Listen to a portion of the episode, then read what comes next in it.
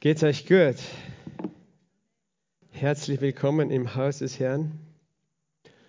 Und ja, schön, dass du da bist. Schön, auch wenn du neu hier bist. Herzlich willkommen im Haus des Herrn. Ähm, fühl dich wie zu Hause. Wir sind hier, um seinen Namen anzubeten. Und er wohnt hier, oder? Er wohnt hier, weil du hier bist, weil du ihn preist. Lass uns die Bibel gemeinsam aufschlagen im Kolosserbrief, im ersten Kapitel des Kolosserbriefes, fast am Ende. Und ich lese schon ab Vers 26, ja, Vers 27, 27 bis 29.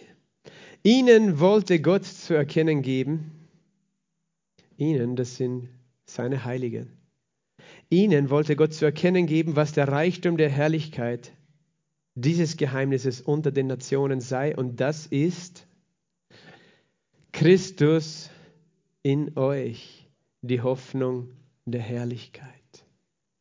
Ihn verkündigen wir, indem wir jeden Menschen ermahnen und jeden Menschen in aller Weisheit lehren und jeden Menschen vollkommen in Christus um jeden Menschen vollkommen in Christus darzustellen, worum ich mich auch bemühe und kämpfe und dringe, gemäß seiner Wirksamkeit, die in mir wirkt in Kraft. Sage mal, Christus in uns, die Hoffnung der Herrlichkeit. Christus in uns, die Hoffnung der Herrlichkeit. Das ist einer der vielen Schlüsselverse in im Wort Gottes, weißt du, es gibt so viele Verse, aber ein Schlüsselvers, der sperrt etwas auf, oder? In deinem Herzen, in deiner Vollmacht, der sperrt etwas auf, in deiner Erkenntnis. Christus in uns. Und das ist eine Wahrheit, die so unglaublich groß ist, dass wir sie in Wirklichkeit, ich sage von mir nicht, sie schon wirklich verstanden zu haben. Aber ich glaube sie, weil es hier steht. Christus in euch, die Hoffnung der Herrlichkeit. Er sagt, das ist ein Geheimnis, das äh, vor den Zeitaltern verborgen war, aber in Vers 26, aber jetzt ist es seinen Heiligen geoffenbart worden. Es war, ist ein Geheimnis, das noch nie äh, offenbar enthüllt war. Niemand hat dieses Geheimnis gekannt. Aber jetzt ist es für die Heiligen äh, offenbar geworden. Diese, diese paar Sätze, Christus in uns, also drei Worte eigentlich, Christus in uns. Christus wohnt in uns, die Hoffnung der Herrlichkeit. Und tatsächlich ist das ein Geheimnis. Und ich weiß, weißt du, wo ich herkomme, also von meinem Weg zu Jesus hin, da, da bin ich auch eine Zeit lang ein bisschen so mit, mit New Age und Esoterik in Kontakt gewesen. Und da hat jeder von sich behauptet, Christus wohnt in mir. Der Christus, die Christusenergie oder der Christusgeist oder wie auch immer sie das genannt haben. Aber die haben keine Ahnung gehabt und ich habe damals auch noch keine Ahnung gehabt von dem. Weißt du, sie, sie nehmen etwas, ohne es zu verstehen, sie, sie stehlen etwas, der Feind stiehlt etwas, was so heilig und so besonders ist. Das kannst du nicht einfach so, so ja, es wohnt in jedem Christus. Und, und es kommt aus dieser Vermischung, weil, weil natürlich viele Menschen auch verstehen, Gott, und viele glauben es auch noch, dass Gott die Welt geschaffen hat. Und ähm, wobei ja viele auch glauben, dass Gott keine Person ist, sondern sie glauben an eine göttliche Energie. Äh, was dumm ist zu glauben, weißt du. Eine Energie, äh, die nicht reden kann, die nicht denken kann, nicht handeln, aber doch eine göttliche Energie ist. Äh, nein, Gott ist eine Person. Aber die, sie, sie, sie glauben eben, ja, Gott wohnt in allen, ne? also wohnt er auch in dir, in mir und deswegen, ja, ob das jetzt Gott nennst, Ki oder Christus, Energie oder so, ist alles gleich. Wir haben alle diese Lebensenergie, wir müssen sie nur entdecken und so weiter.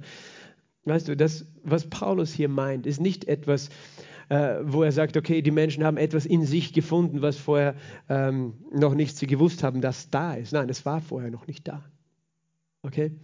Das war vorher noch nicht da. Was Paulus hier sagt, das war vorher noch nicht da. Und mit vorher meine ich mit vor der Auferstehung von Jesus, bevor Menschen das erleben konnten. Das, das war nicht da und das ist völlig neu. Und das ist eine Dimension unseres Glaubens, die wir, glaube ich, erst an der Oberfläche angekratzt haben. Christus in uns. Paulus sagt, Christus in uns, die Hoffnung der Herrlichkeit.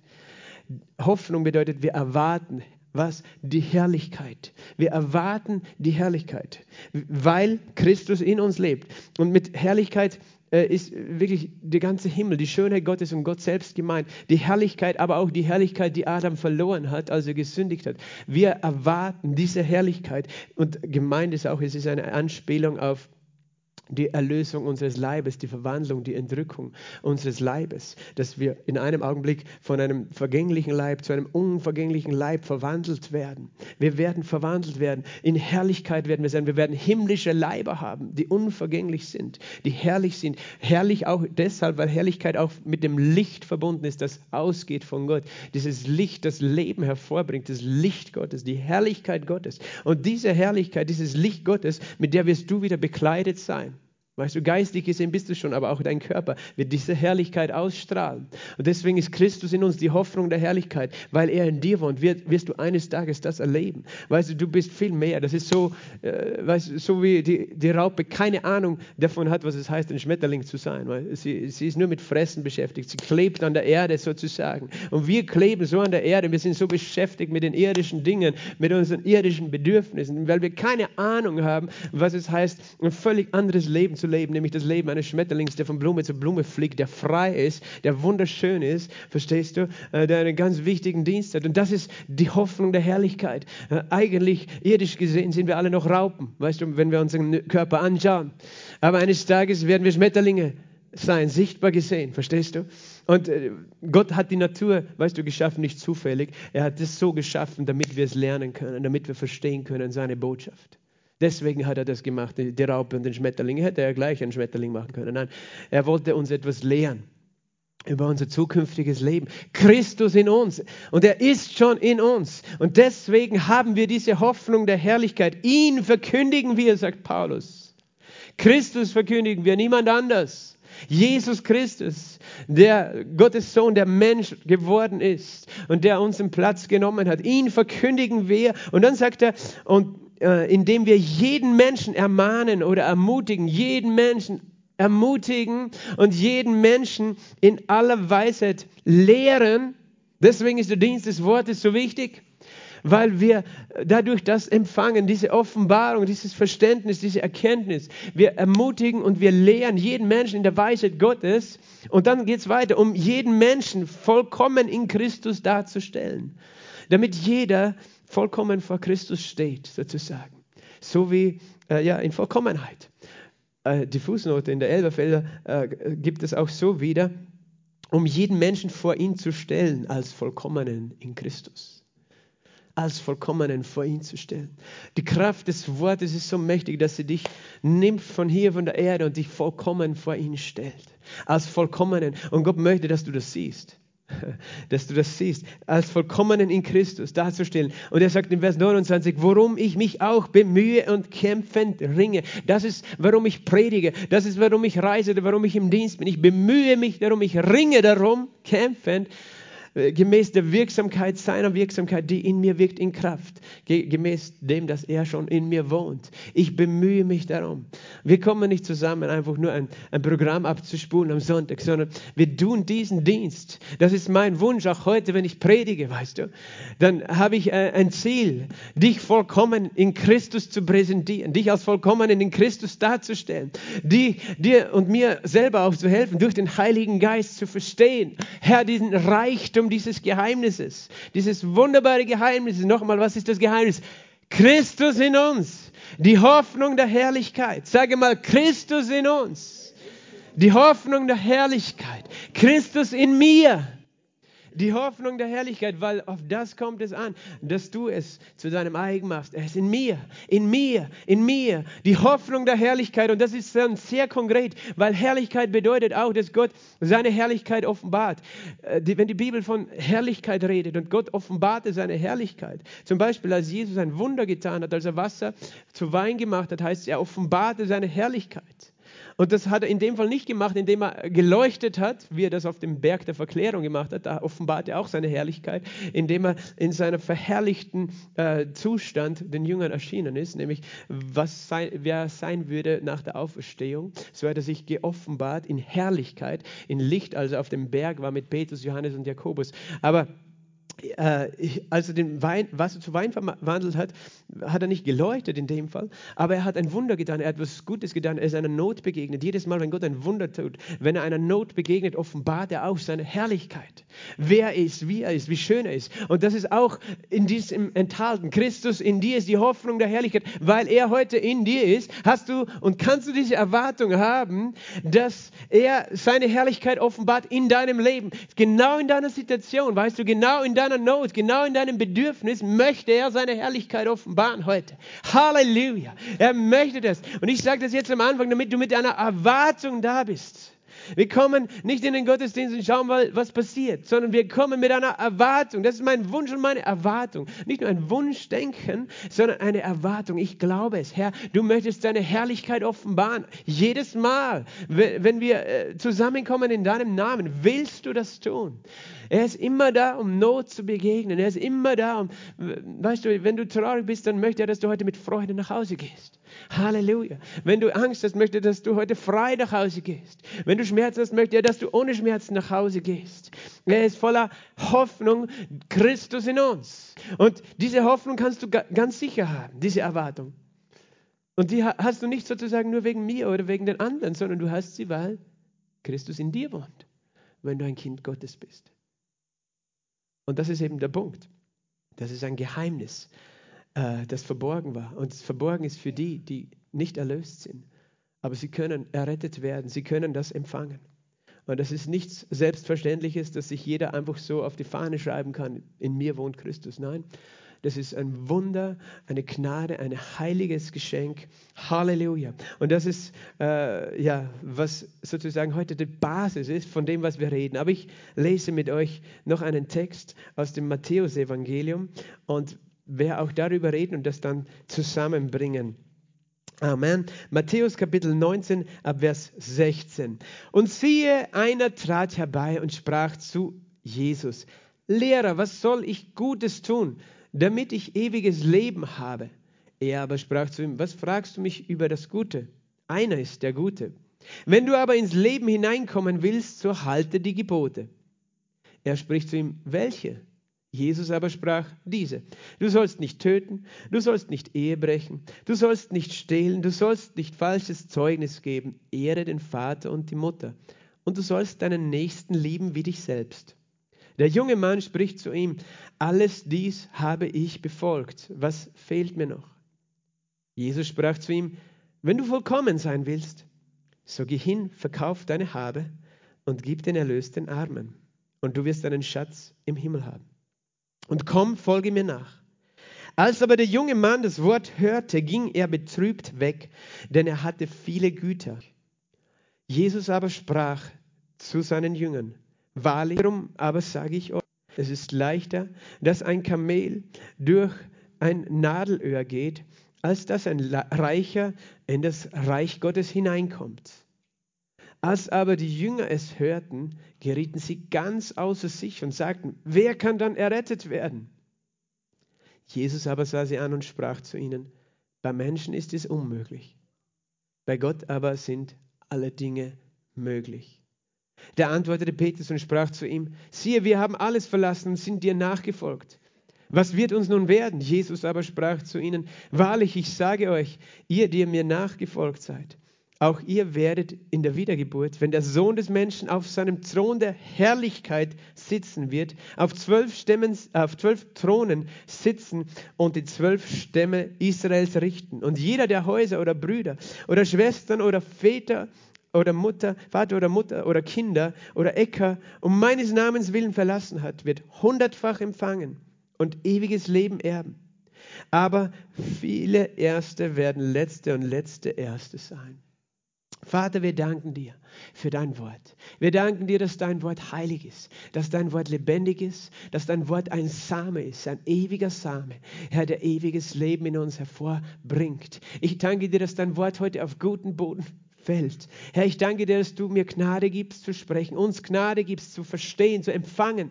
Herr, und Offenbarung durch den Heiligen Geist, dass wir verwandelt werden in dein Bild, zu deiner Ehre. Herr, dass dein Wort bekannt wird, Herr, in dieser Stadt und in diesem Land. In dem Namen Jesu Christi. Amen. Amen, ja. ist dein Lieblingstext, oder? Verkauf dein Habe und gib das Geld den Armen. Das wolltest du immer schon hören, oder? Meine auch. Okay, wir, ich hoffe, ich kann ein bisschen Licht da heute hineinbringen. Ich glaube es, nicht nur ich hoffe es. Und äh, da kommt eben dieser reiche junge Mann zu Jesus, ein scheinbar ordentlicher Jude sozusagen, gut bürgerlich, äh, reich. Er sagt Lehrer. Äh, ist interessant, wenn wir von dieser Geschichte reden. Sie wird wiedergegeben von Matthäus, von Lukas und von Markus. Drei Evangelien. Wir, es gibt nicht, äh, nicht alle Geschichten sind von allen Evangelisten aufgeschrieben, aber manche schon. Und das ist dann immer eine besondere Wichtigkeit. Weißt du, das ist ein ganz wichtiger Text. Der ist scheinbar auch den Jüngern sehr stark äh, hängen geblieben, sodass sie ähm, viel auch darüber geredet oder nachgedacht haben. Das ist jetzt meine äh, Annahme. Aber das ist eine ganz eindrückliche Geschichte gewesen. Da kommt dieser, dieser brave, gute, bürgerliche Jüngling, junge Mann zu Jesus. Er, er nennt ihn bei Markus und Lukas auch guter Lehrer guter Lehrer, hier steht Lehrer. Äh, was muss ich Gutes getan haben, um ewiges Leben zu haben oder um äh, in den Himmel zu kommen, um das ähm, ja, ewiges Leben zu haben? Ich meine, es ist schon, schon gut, dass er diese Frage stellt, oder? Viele Menschen machen sich gar keine Gedanken darüber, wo sie einmal hinkommen werden. Der hatte sich wenigstens diese Gedanken gemacht. Es ist gut, wenn man sich überhaupt diese Gedanken macht. Werde ich einmal ewiges Leben haben? Also er hat irgendwie gemerkt, das ist nicht selbstverständlich. Manche denken, es ist selbstverständlich. Ja, es ist selbstverständlich. Der Mensch lebt auf der Erde, dann stirbt er, dann hat er ewiges Leben. Ich kenne viele, die so aufgewachsen sind in der traditionellen Kirche mit diesem Glauben. Es ist selbstverständlich. Ich, ich lebe jetzt und dann werde ich ewiges Leben haben. Bei Gott. Nein, es ist nicht selbstverständlich. Okay? Aber es ist auch wichtig und es ist gut, dass du dich damit auseinandersetzt, bevor du den letzten Atemzug machst. Guter Lehrer, was muss ich getan haben, um ewiges Leben zu haben? Und, und die, diese Aussage, guter Lehrer, weißt du, die enthüllt schon ein bisschen, wie er so gedacht hat. Er, er war ein guter Mensch, ein gutbürgerlicher Mensch. So, er hatte seine, sein Leben in Ordnung und das hat dazu geführt, dass er auch Reichtum angehäuft hat, Besitz. Äh, Gott hat ihn gesegnet, nehme ich mal an, nicht der Teufel. Manche glauben, der Teufel segnet alle. Nein, der Teufel ist zum Stehlen und zum Rauben da. Aber ja, er, er teilt ein bisschen von seiner Beute mit denen, die, äh, die ein bisschen mit ihm mitarbeiten, aber am Schluss beraubt er sie dann auch wieder. Das ist das Dümmste, was man tun kann. Zu glauben, der Teufel ist ein Freund. Manche glauben, wenn sie ihm dienen, dann hilft er ihnen. Aber weißt du, der hasst alle, auch seine Freunde, weil das sind keine Freunde für ihn. Aber weißt du, es war ein guter Mensch und er hat auch Jesus nicht als Gott gesehen zuerst, sondern als einen guten Lehrer.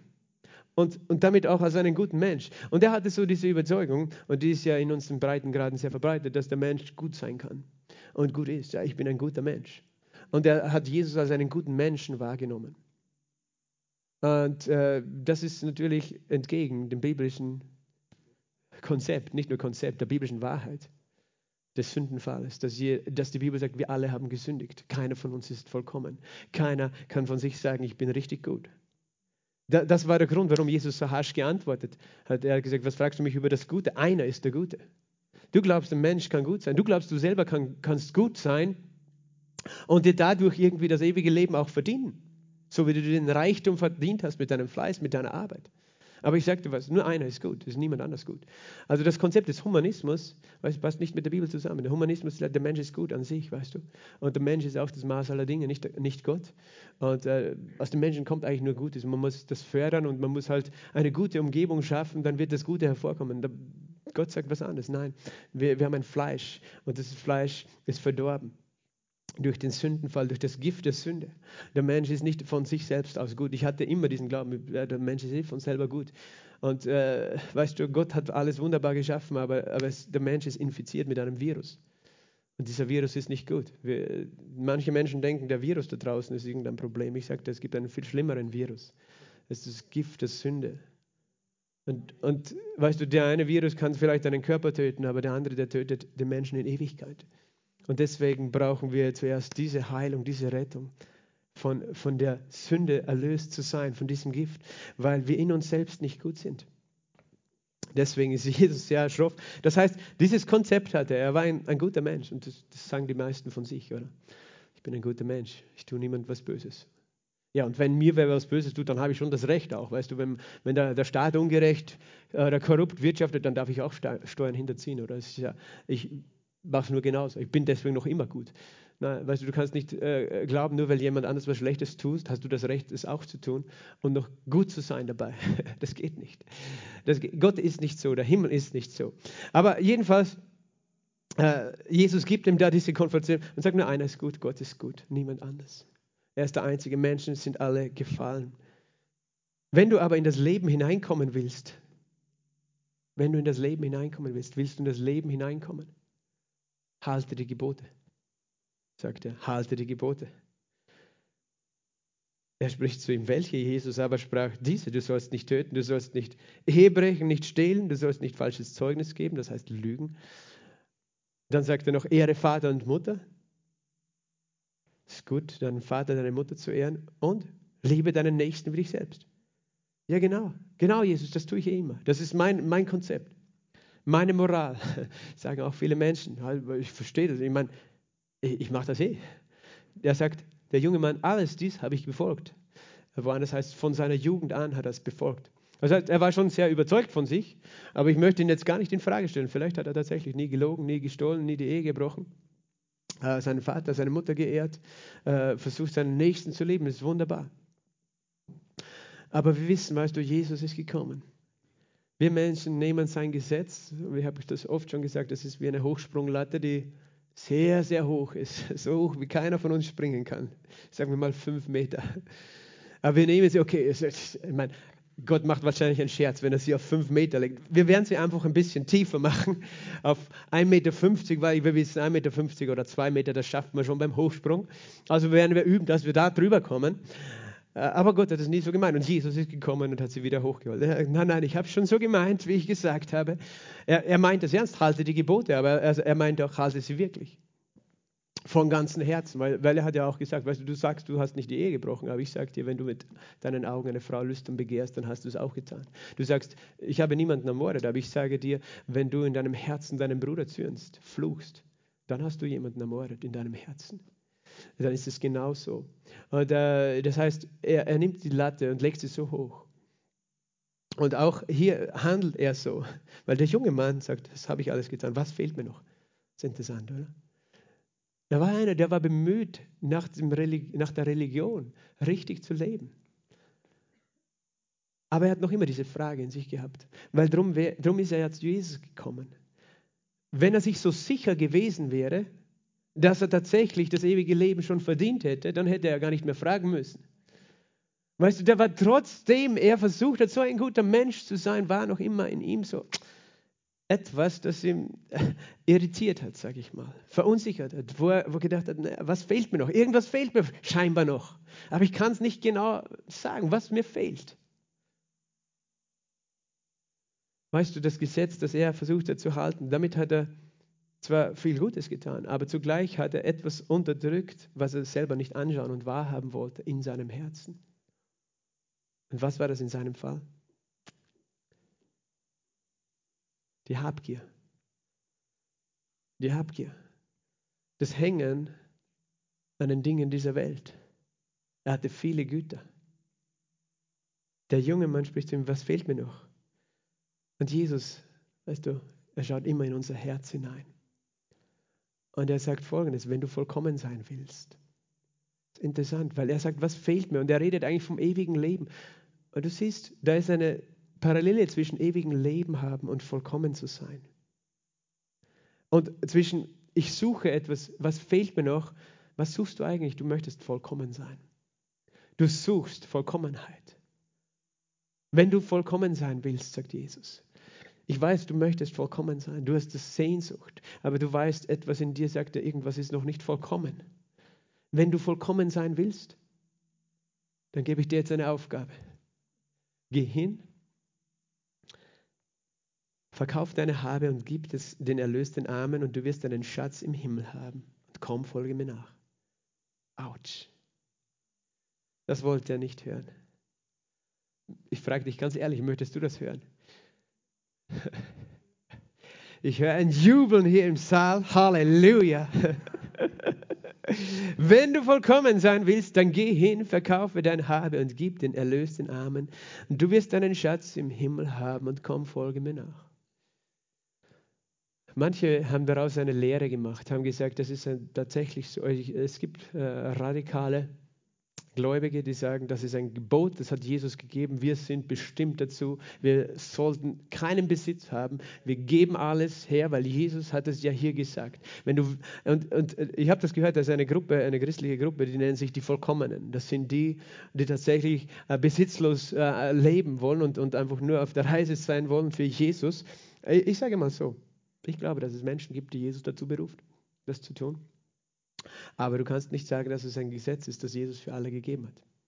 Ähm, ist es gut, das zu tun?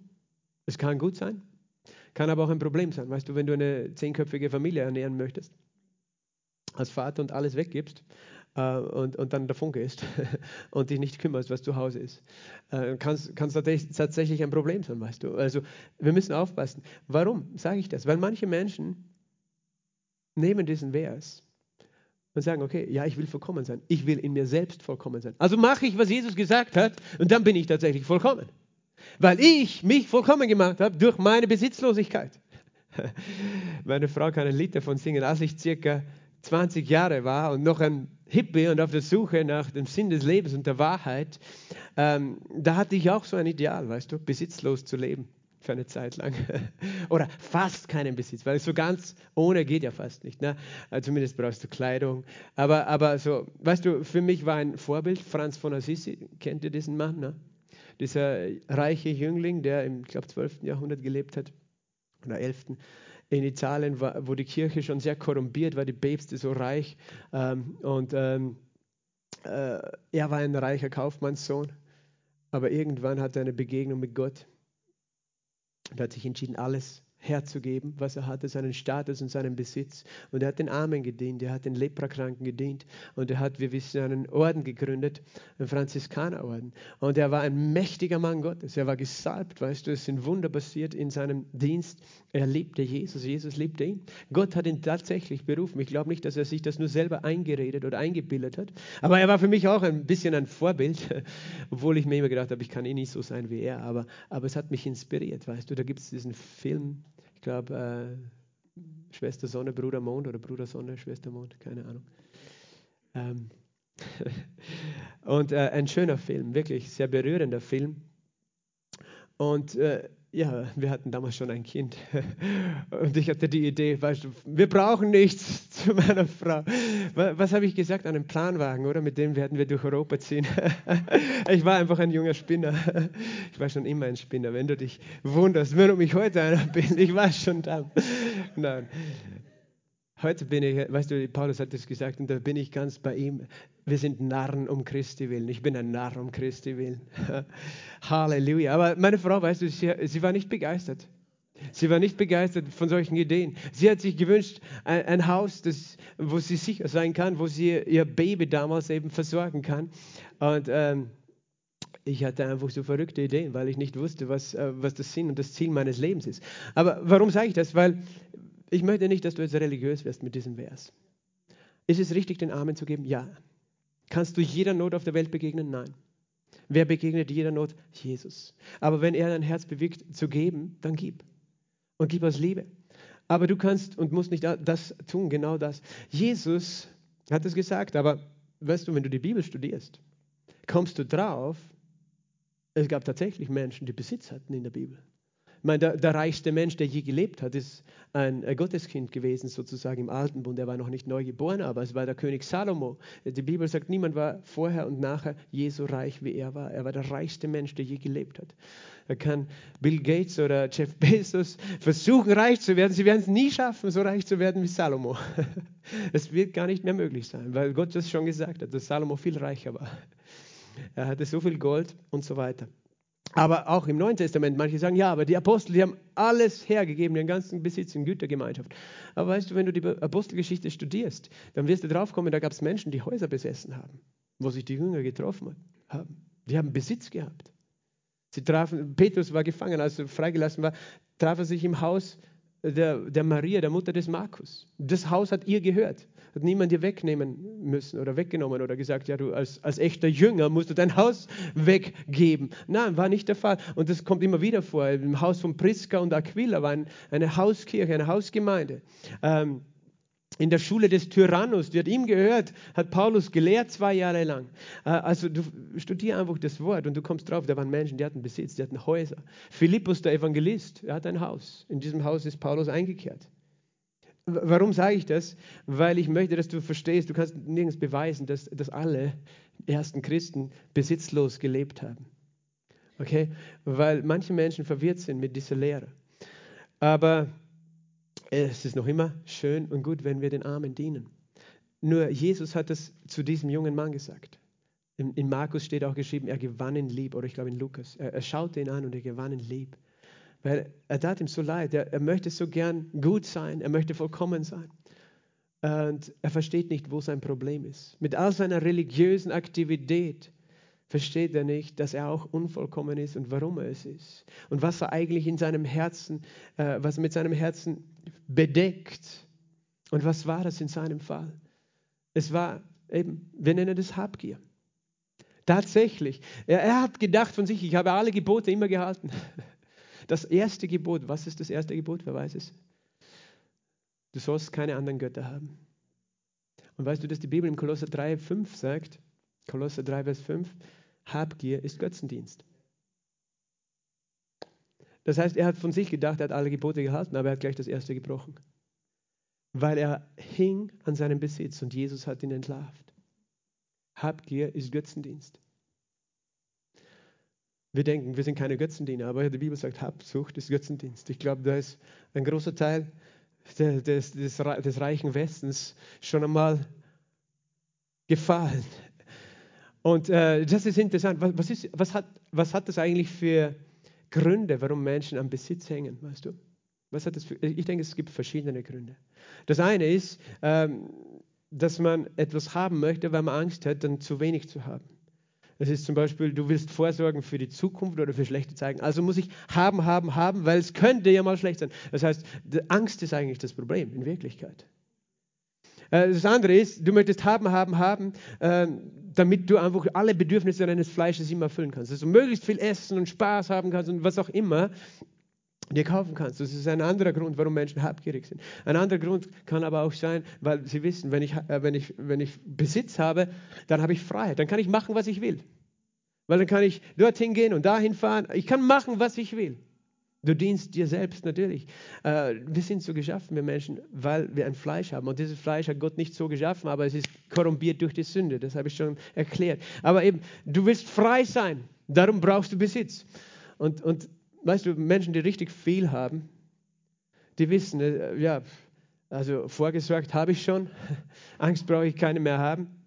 Meine Bedürfnisse kann ich erfüllen. Die Freiheit habe ich auch. Warum will ich überhaupt mehr haben? Ich sage dir was, damit sie Macht haben. Weil wenn du Geld hast, hast du Macht über andere. Du kannst alles bestimmen auf dieser Welt. Und das ist das, was, was wir sehen bei den Superreichen. Weil ihnen ist schon langweilig. Sie haben sowieso schon alles. Ja, was können wir jetzt machen mit unserem Geld? Ja, wir können Macht ausüben. Wir können die Welt so bauen, wie wir das wollen.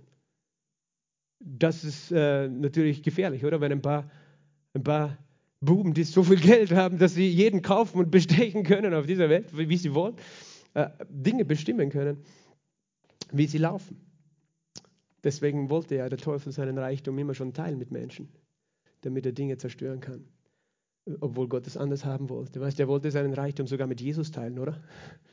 Er hat gesagt, all die Reiche dieser Welt, schau sie dir an. Mir gehören sie und ich gebe sie, wem ich will. Wenn du mich anbetest, gehört das dir. Hat er zu Jesus gesagt. Weil der Teufel möchte korrumpieren, diese Welt.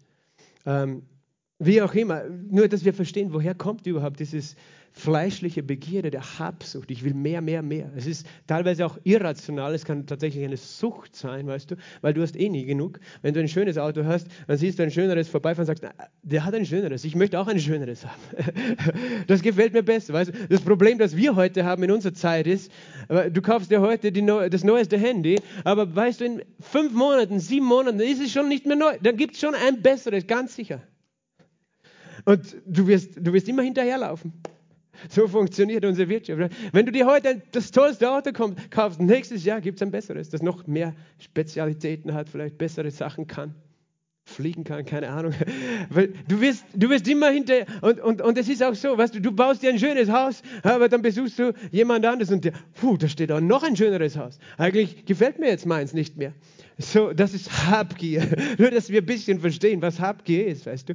Und äh, das war das Problem dieses jungen Mannes. Er hing an seinem Besitz, an seinem Vermögen, an seinem Geld. Ähm, und Jesus hat gesagt, du denkst, du hast die Latte gehalten, das Gesetz erfüllt. Du glaubst, du bist vollkommen. Ich gebe dir da die Latte wieder rauf. Weißt du, die gehört eigentlich so hoch. Wenn dein Herz an den Dingen dieser Welt hängt, bist du schon nicht mehr tauglich für das Reich Gottes. Und ich sage dir was, das tut weh, das zu hören, oder? Und das, was dann in der Folge geschehen ist in diesem Diskurs, war, zeigt das genau. Weil Jesus, äh, äh hier heißt es, als der junge Mann das Wort hörte, ging er betrübt weg, denn er hatte viele Güter. Der war traurig. Der macht es mir schwer. Und er wollte es nicht wahrhaben. Wir wollen das auch nicht, weißt du. Und es ist so wie die, die Raupe, weißt du, die denkt, das Schönste in meinem Leben ist, wenn ich einen Riesenhaufen Blätter habe, die ich alle fressen kann. Gib mir mehr Blätter zu fressen und nicht versteht, dass es schöner ist, so leicht zu sein, dass du fliegen kannst.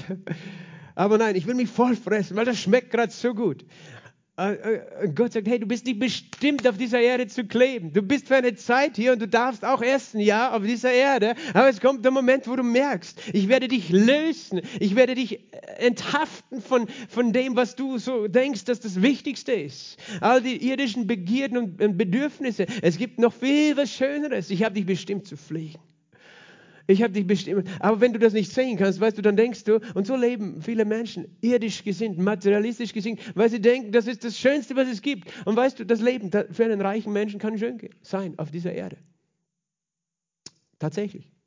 Es kann. Er kauft sich und hat, hat Spaß, hat Freude. Ich sage ich immer in Relation. Ich weiß, es gibt depressive, einsame und so weiter, reiche Menschen. Aber ich sage in Relation, wenn, wenn jemand jeden Tag hungert, weißt du, und Schmerzen hat vor Hunger, äh, im Dreck lebt und krank ist immer und, und keine Arbeit hat, weiß nicht, wie er den Tag überlebt. Wir, wir leben, weißt du, in Europa. Wir gehören, ich weiß nicht den genauen Prozentsatz, aber zu den 8 Prozent der Privilegierten, die die überhaupt Ersparnisse haben auf ihren äh, Konten in der Regel, die nicht von Tag zu Tag äh, Geld verdienen müssen, um überhaupt leben zu können. Wir verstehen ja das gar nicht. Wir denken, es ist jeder so wie wir, aber das ist nicht so, weißt du. In, in, in so vielen Teilen der Welt ist es ganz anders. Und ähm, so gesehen, weißt du, müssen wir uns selber zu den Reichen zählen und nicht zu den Armen, wenn wir das in der Relation der Welt sehen, weil wir zählen uns ja eh nicht dazu. Wir denken, ah, die Reichen, das ist eben, ja, der Bill Gates, Jeff Bezos, Mark Zuckerberg, keine Ahnung wer, äh, aber ich bin ja nicht reich. Ja, ich meine, das ist, wissen wir schon, dass die mehr haben, aber im Vergleich zu so vielen anderen Menschen hast du sehr, sehr, sehr viel. Ich auch. Und wir, wir kleben oft so an dieser Welt. Und dann kommt Jesus und sagt, wahrlich, ich sage euch, schwer wird ein Reicher in das Reich der Himmel hineinkommen. Wiederum sage ich euch, es ist leichter, dass ein Kamel durch ein Nadelöhr geht, als dass ein Reicher in das Reich Gottes hineinkommt. Da haben sich schon viele dran die Zähne ausgebissen in diesem Vers, oder? Puh. Es ist schwer für einen Reichen, in den Himmel zu kommen. Warum? Weil Gott die Reichen nicht mag? Nein. Aber weil die Reichen irgendwie die Erde nicht loslassen. Weißt du, wenn du sie so festhältst, wie kann, wie kann, selbst wenn Gott dich in den Himmel nehmen will, aber du hältst sie so fest, kann, wenn du nicht loslässt. Verstehst du, es geht hier um Loslassen einerseits. Aber dann, dann kommt es, okay, eher kommt ein Kamel durch ein Nadelöhr. Und hast du schon mal ein Nadelöhr gesehen? Das ist richtig klein. Hast du schon mal ein Kamel gesehen? Das ist richtig groß, oder? Hast du schon mal überlegt, wie ein Kamel durchs Nadelöhr kommt? Ich meine, das ist ja eigentlich unmöglich, oder? Aber natürlich, es gibt kluge Leute, die wissen, dass Nadelöhr, so wird ein Tor in der Mauer von der Altstadt Jerusalems genannt, das es damals gab.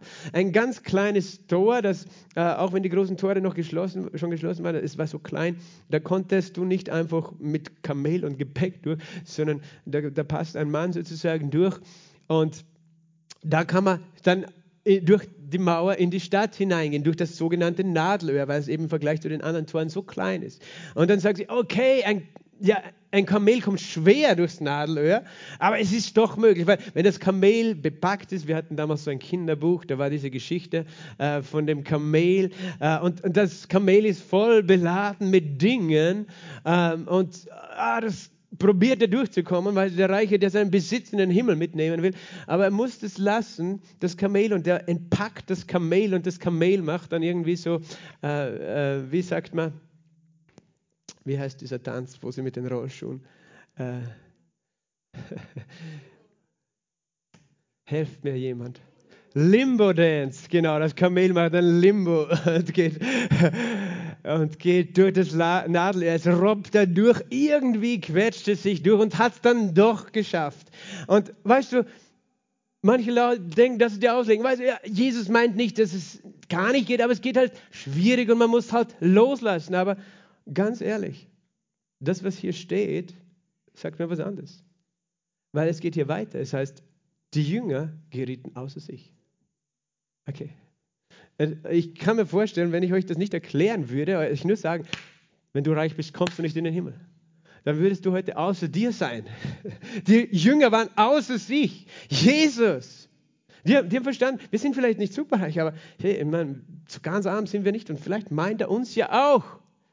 Wer kann dann errettet werden? Das war ihre Reaktion. Sie haben verstanden, weißt du, ein Kamel durchs Nadelöhr. Weißt du, was Jesus nämlich gesagt hat? Beim Menschen ist es unmöglich. Da bin ich froh, dass er das gesagt hat. Wenn er gesagt hat, es wäre ja möglich, wenn du, wenn du wirklich vollkommen sein willst, wenn du alle meine Gebote hältst, dann wirst du es in den Himmel schaffen. Weil dann liegt die Last auf dir. Dann bist du das Kamel, das die Last tragen muss, verstehst du? Aber er hat ganz klar etwas gesagt. Beim Menschen ist es unmöglich. Sag einmal, unmöglich. Er hat nicht gesagt, es ist schon möglich, wenn das Kamel alle Lasten abwirft. Nein, es wird trotzdem nicht möglich sein.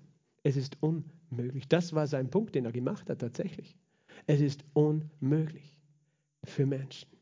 Es ist unmöglich für Menschen vollkommen zu sein. Es ist unmöglich für Menschen den Himmel zu erlangen. Es ist unmöglich die Herrlichkeit Gottes zu erlangen. Die Jünger waren außer sich. Sie haben gesagt, wer kann dann errettet werden? Herr, ich habe ja auch Besitz. Äh, weißt du, die Jünger hatten auch Besitz. Und, und sie haben dann noch diese Frage gestellt. Siehe, wir haben alles verlassen, sind dir nachgefolgt. Was wird nun mit uns werden? Die, die fangen an zu denken, okay, ja, aber eigentlich, ich bin wahrscheinlich eh gerettet, weil, weil ich, ich, ich bin ja Jesus nachgefolgt. Ich habe alles verlassen. Und Jesus gibt ihnen dann sogar noch einen Bonus, eine Prophetie und sagt, ihr werdet mit mir im Himmel sitzen und die zwölf Stämme Israels richten. Und er sagt dann, dass jeder, der Häuser und Brüder und Äcker verlassen hat und Vater und Mutter, wird hundertfach empfangen. Er sagt das ganz klar, es, es hat einen Lohn, wenn jemand Dinge aufgibt für mich. Aber es ist interessant, in Markus wird es so zitiert, dass er sagt, jetzt in dieser Zeit wird er schon empfangen, Häuser und Äcker und Brüder und Schwestern. Lass uns das nur kurz anschauen in Markus Kapitel 10. Weißt du, das sagt er.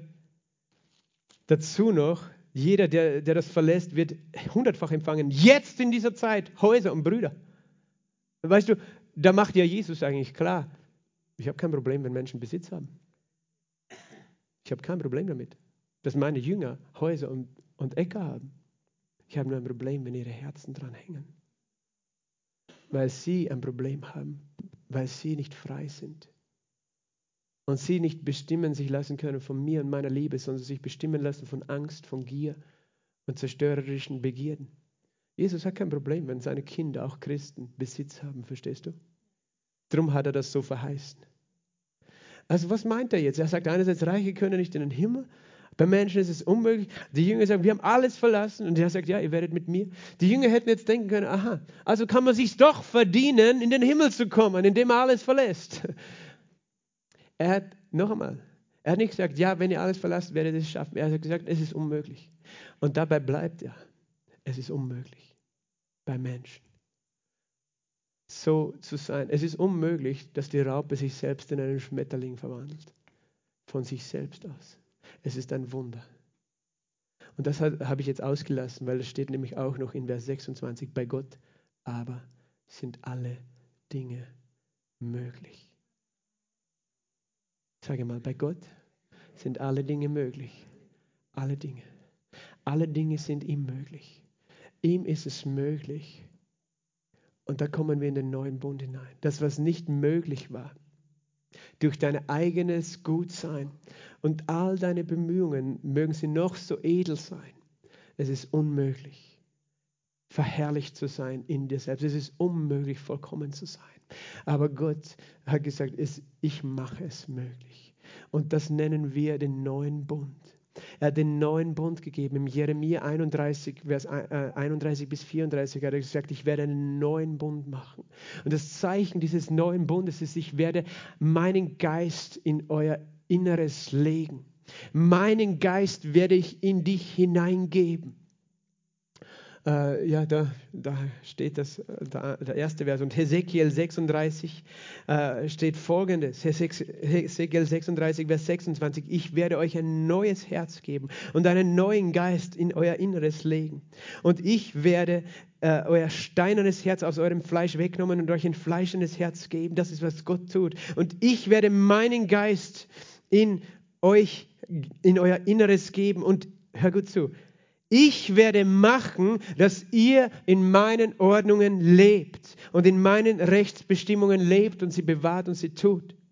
Ich werde es machen. Ja, Gott hat gesagt, das ist, was ich machen werde. Ich werde dir ein neues Herz geben und in diesem Herz werde ich dir, erstens, ich werde dir einen neuen Geist geben. Das ist dein eigener Geist, der verdorben und von der Sünde kaputt war. Er sagt, ich gebe dir einen neuen Geist. Ich gebe dir ein neues Herz. In diesem Herz ist ein neuer Geist, aber ich werde dir auch meinen Geist geben. Das heißt, es ist dein Geist, der neu ist, aber dazu kommt noch sein Geist der jetzt in deinem Herzen wohnt. Und nicht nur das, er gibt sein Wort, seine Gebote, seine, seine Weisheit, seine Wahrheit hinein in dein Herz, sodass in dir etwas anfängt, dich zu bewegen, nämlich er selbst, sein Wort.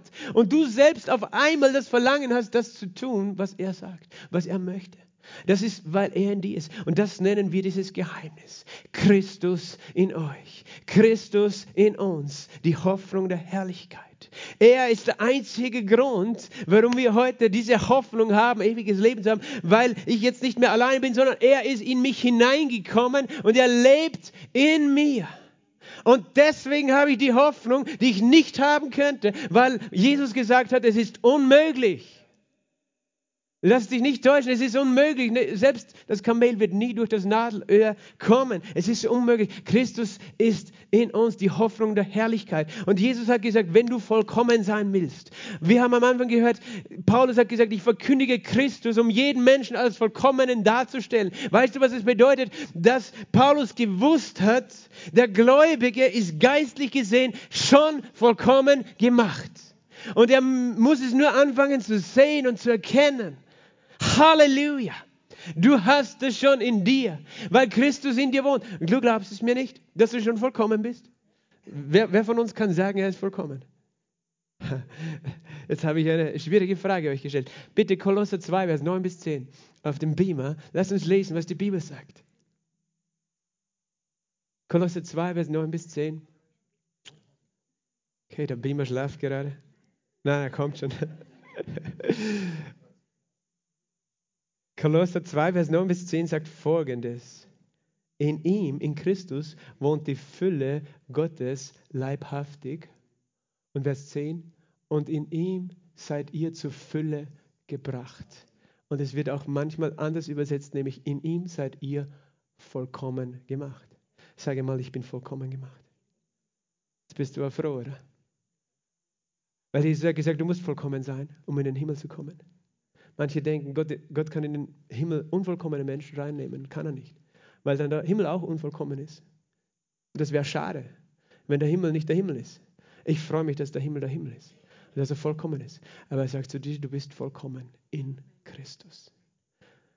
Und er hat dich vollkommen gemacht. Und er wohnt in dir. Er ist der Vollkommene in dir. Das ist der neue Bund. Galater 2, 19 bis äh, 20. Hier steht folgendes. Denn ich bin durch das Gesetz für das Gesetz gestorben. damit ich für Gott lebe. Ich bin mit Christus gekreuzigt und nicht mehr lebe ich, hör zu, sondern Christus lebt in mir. Was ich aber lebe, lebe im Fleisch, lebe ich im Glauben, und zwar im Glauben an den Sohn Gottes, der mich geliebt und sich selbst für mich hingegeben hat. Und darum habe ich gesagt, das ist nicht selbstverständlich, dass Christus in uns wohnt. Er wohnt in uns, weil wir an sein Kreuz glauben. Und wenn wir glauben, dass er für uns gestorben und auferstanden ist, glauben wir, dass wir mit ihm gekreuzigt sind, weil sein Tod war mein Tod. Und der einzige Weg, damit wir diese, diese wunderbare Wahrheit erleben dürfen und empfangen dürfen, ist, dass unser alter Mensch gestorben ist, dass wir unser Leben Jesus hingeben und er kommt und uns neu auferweckt zu einem neuen Leben. Das nennen wir die neue Geburt. Und deswegen ist es nur den Kindern Gottes vorbehalten, dass Christus in ihnen wohnt, weil Christus kann nicht in einem Menschen wohnen, dessen Herz noch von der Sünde bewohnt ist. Geht nicht. Aber Paulus sagt, ich bin durch das Gesetz für das Gesetz gestorben. Durch das Gesetz. Das Gesetz, das sagt, du sollst das, das, das, das. Zum Beispiel, du sollst nicht habgierig sein. Und du sagst, aber ich war schon mal habgierig. Dann sagt das Gesetz, du musst sterben. Und Jesus sagt, ich bin für dich gestorben. Und du sagst, ich glaube, was Jesus getan hat. Und dann sagt Gott, okay, du bist gestorben. Das Gesetz hat dich auch getötet. Das heißt, ich muss dich nicht mehr bestrafen. Aber nicht nur das. Das Gesetz, jetzt wo du auferweckt bist, kann dich nicht einmal mehr anklagen. Weil es ist erfüllt. Du, hast, du bist gestorben mit Christus. Jetzt, wenn du auferstanden bist, lebst du nicht mehr unter dem Gesetz, sondern du lebst in seiner Gnade. Als ein neuer Mensch. Und das Gesetz kann dich gar nicht mehr verurteilen. Weil du kannst sagen, hey Gesetz, für dich bin ich schon gestorben. Ich bin schon gestorben mit Christus. Ich bin mit Christus gekreuzigt. Nicht mehr lebe ich. Christus lebt in mir. Das bedeutet es, ein Kind Gottes zu sein. Das bedeutet es, Christ zu sein. Ich sage mal, nicht mehr lebe ich. Christus lebt in mir. Und dann sagt er weiter, was ich jetzt lebe, lebe ich im Glauben. Du könntest sagen, Paulus, du widersprichst dich. Du hast gerade gesagt, du lebst nicht mehr und jetzt sagst du, du lebst im Glauben, weißt du? Wenn er sagt, nicht mehr lebe ich, dann meint er der alte Mensch, der habgierige Mensch, der egoistische Mensch, der lebt nicht mehr. Aber ich lebe als eine neue Schöpfung mit und durch Jesus, im Glauben an Jesus, im Glauben daran, dass er in mir wohnt. Und das ist der Schlüssel für dein Leben, dass du den Glauben hast, dass er in dir wohnt, weil du ein Kind Gottes bist. Und du brauchst keine Angst haben, wenn du liest, was wir gelesen haben in Matthäus. Oh Jesus, ich bin nicht vollkommen. Weißt du, in mir selbst kann ich auch sagen, in meinem Fleisch bin ich nicht vollkommen, aber in Christus schon. In Christus. Und ich weiß, dass er lebt in mir. Und das ist das, was wir unser Leben lang lernen als Christen, dass wir ihn leben lassen in uns. Dass wir ihn leben lassen in uns. Und dazu müssen wir das überhaupt verstehen, weißt du. Es heißt zum Beispiel im ersten Korintherbrief, im sechsten Kapitel, wer dem Herrn anhängt, ist ein Geist mit ihm, siehst du? Weil sein Geist und dein Geist wohnen jetzt zusammen in deinem Herzen. Flieht die Unzucht. Jede Sünde, die ein Mensch begeht, ist außer des Leibes. Wer aber Unzucht treibt, sündigt gegen den eigenen Leib. Oder wisst ihr nicht? Sie hatten ein Problem. Sie lebten noch in Unzucht als Christen. Aber Paulus erinnert sie, wisst ihr nicht, dass euer Leib ein Tempel des Heiligen Geistes ist? Und das ist seine Aufgabe gewesen, die Menschen zu erinnern, die Gläubigen zu sagen, hey, Moment, du bist nicht bestimmt zu leben im Dreck wie die Raupe, sondern Du bist ein Tempel geworden des Heiligen Geistes. Gottes Geist wohnt in dir, weil wenn Christus in uns wohnt, wohnt Gottes Geist in uns. Und das möchte er dich erinnern. Wo ein Tempel, mein Leib ist ein Tempel. Wie behandelst du dann einen Tempel? Es gibt immer wieder Leute, die diskutieren, ist, ist es erlaubt für Christen zu rauchen oder nicht? Ich habe das schon öfter gesagt. Ich sage es wieder. Rauchen bringt dich nicht in die Hölle. Du riechst nur, als ob du schon dort warst. Aber, weißt du, wenn das, wenn das ein Tempel des Heiligen Geistes ist, will ich diesen Tempel irgendetwas tun, was ihm schadet. Aber wo er vielleicht dann gar nicht einmal gut riecht. Nein, ich möchte, dass dieser Tempel äußerlich, weißt, das ist kein Gesetz, sondern ich möchte einfach, dass mein Leib den Herrn verherrlicht. Indem ich ein reines Leben führe, aber auch indem er, weißt du, Krankheit verherrlicht nicht den Herrn. Gott weiß es. Manche sagen, ich verherrliche Gott mit meiner Krankheit. Nein, weil die Krankheit sagt, ja, der Teufel, der ist der Sieger. Nein, Gesundheit verherrlicht den Herrn und deswegen möchte er deinem Leib Gesundheit schenken. Und du darfst sagen, Herr, das ist dein Tempel. Du willst, dass dein Tempel dich verherrlicht. Also bitte erfüll dein Wort in diesem Tempel, dass er gesund und stark ist. Halleluja. Dass er herrlich ist und frei von Sucht und Gebundenheit. Weißt du, das ist, das ist, wie Gott uns sieht. Aber wir müssen anfangen, uns so zu sehen. Ich bin ein wandelnder Tempel Gottes. In mir wohnt Gott. Weißt du, du musst nicht nach Jerusalem in einen Tempel fahren, sondern Gott wohnt in mir. Ich bin ein Tempel des Herrn. Ich möchte, dass er Ehre bekommt und ich möchte, dass Menschen ihn da sehen und nicht mich. Gott, verherrliche dich durch diesen Tempel. Das ist deine Entscheidung. Deswegen sagt Paulus sogar in 2. Korinther 6, sagt er Vers 14, geht nicht unter ein fremdartiges Joch mit Ungläubigen, denn welche Verbindung haben Gerechtigkeit und Gesetzlosigkeit? Er nennt den Ungläubigen, der ist gesetzlos, du bist gerecht geworden.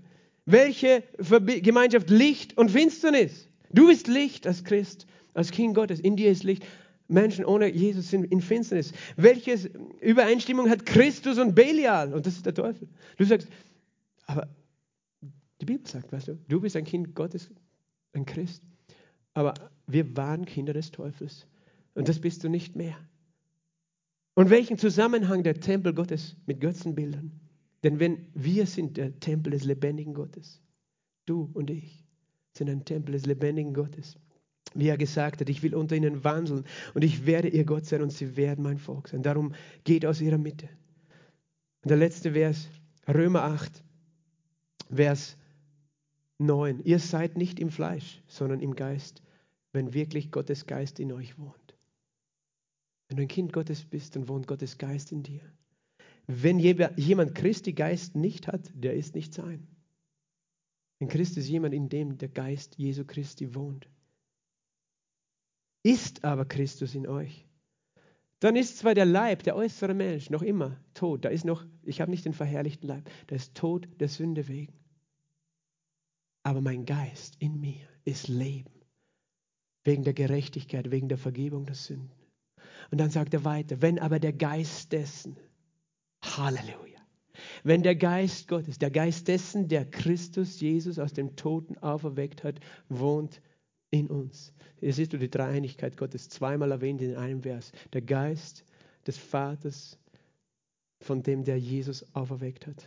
Der Vater, der Sohn, der Heilige Geist. Wir glauben an einen Gott, der drei Personen ist. Der Geist des Vaters, der Jesus aus den Toten auferweckt hat, wohnt in uns. So wird er, der Vater, der Jesus aus den Toten auferweckt hat, euch lebendig machen wegen seinem Geist, der in euch wohnt. Siehst du, zweimal hintereinander, die drei Personen Gottes am Werk in dir. Er hat Jesus auferweckt und was tut er auch? Er, der jetzt in dir wohnt. Halleluja. Christus in dir, die Hoffnung der Herrlichkeit. Er wird diesen sterblichen Leib lebendig machen. Und mit dem sterblichen Leib meint er nicht nur, dass er dich einmal verwandelt wird, sondern jetzt schon hier auf der Erde, wo er in dir wohnt, wird er dich durchdringen von innen nach außen, weißt du. Da ist etwas in dir. Und ich sage, etwas ist das falsche Wort. Das ist nämlich er, eine Person, Christus in dir, Jesus in dir. Und er ist so mächtig, weißt du. Es ist mächtiger, als wenn du ein Atomkraftwerk in dir drinnen hast. Da ist so eine Kraft, so ein Leben und das wohnt in dir, weil Jesus in dir wohnt und er wirkt in dir und er durchdringt dich und er fängt an in deinen Gedanken, weißt du. Er wirkt von innen nach außen und er bringt Leben, Leben, Leben hervor bis in deinen Körper, weißt du. In jede Zelle deines Leibes fließt sein Leben und da hat das Böse keinen Platz mehr in einem Kind Gottes, verstehst du? Er von innen nach außen wirkt er so mächtig und dann sagt er noch weiter in Vers 12, so sind wir nun Brüder nicht nicht mehr für das Fleisch ein Schuldner, um nach dem Fleisch zu leben. So habe ich es gar nicht mehr nötig, um die Begierden des Fleisches zu erfüllen, nachzulaufen, so wie der junge Mann der hinter sich selbst her war, sozusagen. Ich habe es nicht nötig, meinem Fleisch zu dienen. Ich habe etwas Besseres. Und dann sagt er, denn wenn wir nach dem Fleisch leben, werden wir sterben. Verstehst du? Nach dem Fleisch zu leben wird immer zerstörerisch sein zu viel zu essen oder, oder eben egoistisch zu leben und so weiter, ungläubig zu leben, wird uns immer selbst zerstören. Wir zerstören uns nur selbst, auch unser irdisches Leben. Wenn ihr aber durch den Geist, der in euch wohnt, die Handlungen des Leibes tötet, werdet ihr leben. Und das ist das Geheimnis des Gläubigen. Er hat den Geist Gottes in sich. Christus wohnt in ihm. Und ich sagte, was, ich verstehe es nicht. Aber ich glaube es. Kannst du verstehen, wie das wirklich geht? Dass er da drinnen wohnt, in deinem kleinen Herz. Aber glaubst du es? Glaubst du es, dass wenn er, der Christus aus den Toten auferweckt hat, in dir wohnt, er diesen sterblichen Leib lebendig macht? Und deswegen, weißt du, bist du jetzt vollkommen gemacht. Deswegen bist du nicht beschäftigt damit, was muss ich alles machen, um ewiges Leben und die Herrlichkeit zu erlangen, sondern ich glaube, Christus in mir ist die Hoffnung der Herrlichkeit. Und ich fokussiere mich ganz auf ihn, der in mir wohnt. Ich lege meine Hände auf mein Herz, weil hier wohnt er. Nicht da draußen. Ich bin ein Tempel. Halleluja. Und es ist sein Geist, der uns erfüllt. Und deswegen lassen wir uns mehr und mehr von ihm erfüllen, weil er möchte Ausdruck gewinnen in dir. Amen. Lass uns gemeinsam aufstehen. Lass uns gemeinsam aufstehen. Ich bitte das Lobpreisteam auf die Bühne. Halleluja. Und ich habe es gerade schon gesagt. Es ist deine persönliche Entscheidung, ihm zu glauben, ihn anzunehmen in deinem Herzen. Weil Jesus wird nie mit Gewalt einbrechen in das Herz eines Menschen. Das tut er nicht. Er ist Gott und er lasst uns den freien Willen, weil er uns liebt. Aber er sehnt sich danach, dich zu erlösen von dir selbst, von ja, all dem, was dich gebunden hält, was dich auf der Erde gefangen hält. Und wir als Menschen, wir können unser Leben ihm geben. Wir können ihn einladen in unser Herz. Wir können ihn bitten, dass er kommt und da wohnt. Und er tut das, indem er unsere Sünden zuerst rausschmeißt, vergibt, abwäscht. Er wohnt dann in uns. Und ich frage dich, möchtest du das empfangen? Darum gebe ich jeden Sonntag diese Gelegenheit, dass du Christus empfangst als deinen Erlöser durch deinen persönlichen Glauben, indem du so wie Paulus sagst, ich glaube, ich bin mit Christus gekreuzigt und nicht mehr lebe ich. Ich nehme sein Werk an, denn das ist der Weg gewesen, den er gegangen ist. Er hat deine Schuld und meine Schuld an seinem Leib auf das Holz des Kreuzes hinaufgetragen, damit wir für die Sünde abgestorben, für die Gerechtigkeit leben und durch seine Striemen sind wir geheilt worden. Aber er sagt, wenn du glaubst, komme ich. Und es ist, es ist diese zwei Seiten, das ist, wir laden ihn ein, aber zugleich wir geben uns ihm hin. Wir geben ihm alles. Wir geben ihm unser Herz, damit er in uns wohnen kann, damit er in uns Raum haben kann. Und dann wirkt wenn du da bist und du hast diese Entscheidung noch nie getroffen und du bist nicht sicher, ob du ewiges Leben hast oder ob du die Herrlichkeit erleben wirst, dann möchte dir heute Jesus diesen Frieden und diese Sicherheit geben dann gebe ich dir jetzt die Gelegenheit, Ja zu sagen. Lass uns alle die Augen schließen. Und wenn du sagst, ich möchte Jesus empfangen als meinen Erlöser, ich möchte vollkommen sein durch ihn, weil ich es in mir selber nicht bin und nicht kann, dann heb deine Hand zu Jesus, da wo du stehst, auch im Livestream. Heb deine Hand zu ihm und schließ deine Augen. Danke, Jesus. Du siehst jede Hand, jede Hand, die zu dir geht. Ich danke dir, Herr Jesus. Ich danke dir, Herr Jesus. Ich danke dir, Herr Jesus. Und lass uns gemeinsam beten, alle zusammen. Leg deine Hand auf dein Herz und sag, danke, Jesus, dass du mich so liebst. Danke, dass du gekommen bist, um in mir zu wohnen mich zu erlösen von aller Schuld. Was beim Menschen unmöglich ist, ist möglich für dich. Was für mich unmöglich war, weil ich Fehler gemacht habe, ist möglich für dich. Jesus sei mein Herr und mein Erlöser. Danke, dass du für mich auferstanden bist. Wasch mich rein mit deinem Blut und komm und wohne in meinem Herzen. Regiere du als König in meinem Herzen. Ich gebe mich dir ganz hin. Danke, dass ich jetzt dein Kind bin. Amen. Amen. Vater, ich danke dir für jeden Einzelnen, der dieses Gebet gebetet hat. Ich danke dir von ganzem Herzen, dass du dieses Gebet gehört hast. Ich danke dir, dass du jetzt da bist. Und ich bete, Geist Gottes, füll diese Herzen, dass jeder sagen kann mit Freimut, Christus wohnt in mir. Christus wohnt in mir, die Hoffnung der Herrlichkeit. Danke, Herr Jesus. Danke, Herr, dass das Alte vergangen ist. Danke, dass alles neu geworden ist. Danke, Herr, dass du mächtig bist, größer bist in uns als der in dieser Welt. Und danke, Herr, dass du unsere Blicke veränderst, unsere Perspektive veränderst, Herr.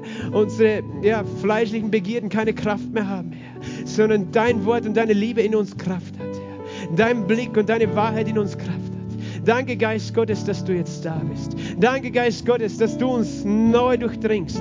Herr, du kennst jeden von uns. Halleluja, weißt du, wir sind alle in irgendeinem Punkt unseres Lebens wie die Raupe und hängen noch an dieser Erde und, und, und, und stecken noch fest in Problemen, wo wir, wo wir noch unser Fleisch regieren lassen. Wir alle. Aber wir können den Herrn immer wieder neu diese Entscheidung sagen und sagen, Jesus, regiere du in mir, Christus, du in mir bist die Hoffnung der Herrlichkeit, du verwandelst mich von innen heraus. Und wenn das Unreinheit ist, vielleicht ist es sogar bei jemandem auch das Nikotin, so wie wir heute gehört haben, aber der Herr möchte uns frei machen, weißt du, er möchte uns frei machen von den Dingen dieser Welt. Und das, was ich am Herzen habe, ist heute zu beten für Menschen, dass sie mit dem Heiligen Geist erfüllt werden, mit dem Heiligen Geist Gottes dass sie neu durchdrungen werden, nicht nur ein bisschen in, sich ihn empfangen, sondern sich erfüllen lassen, sodass wir ja diese Taufe des Heiligen Geistes, wo wir in himmlischen Sprachen reden können, dann der Herr möchte dich stärken von innen heraus. Und wenn du da bist und du bist noch nicht mit dem Heiligen Geist erfüllt, sodass du in neuen Sprachen redest, komm nach vorne. Wir werden jetzt Lobpreis machen, wir werden singen, wir werden den Herrn anbeten. Und ich warte noch, bis ein paar äh, hier nach vorgekommen sind, die sagen, ich möchte mit dem Heiligen Geist erfüllt werden. Und dann werde ich die Hände auflegen und du wirst auch den Geist empfangen und in den neuen Sprachen reden, wenn du das empfangen möchtest im Glauben. Halleluja.